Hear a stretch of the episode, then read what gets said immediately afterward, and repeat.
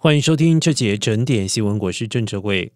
俄罗斯入侵乌克兰之后，美国国内燃料价格攀升，总统拜登已经下令释出战略储油，将每天对过热的全球油市释出战略储油一百万桶，为时六个月，希望借此抑制席卷美国经济的通货膨胀浪潮。拜登昨天形容这项空前的举措可以减轻痛苦。另外，根据英美情报称，普京的幕僚因为没有提供适当的资讯，告诉他面对乌克兰的困境。拜登对此称，普京似乎把自己隔离起来，而且有一些迹象显示他已经开除了一些幕僚，或者是把他们软禁在家。不过，拜登也说，当中有很多臆测的成分，他不想太过相信那种说法。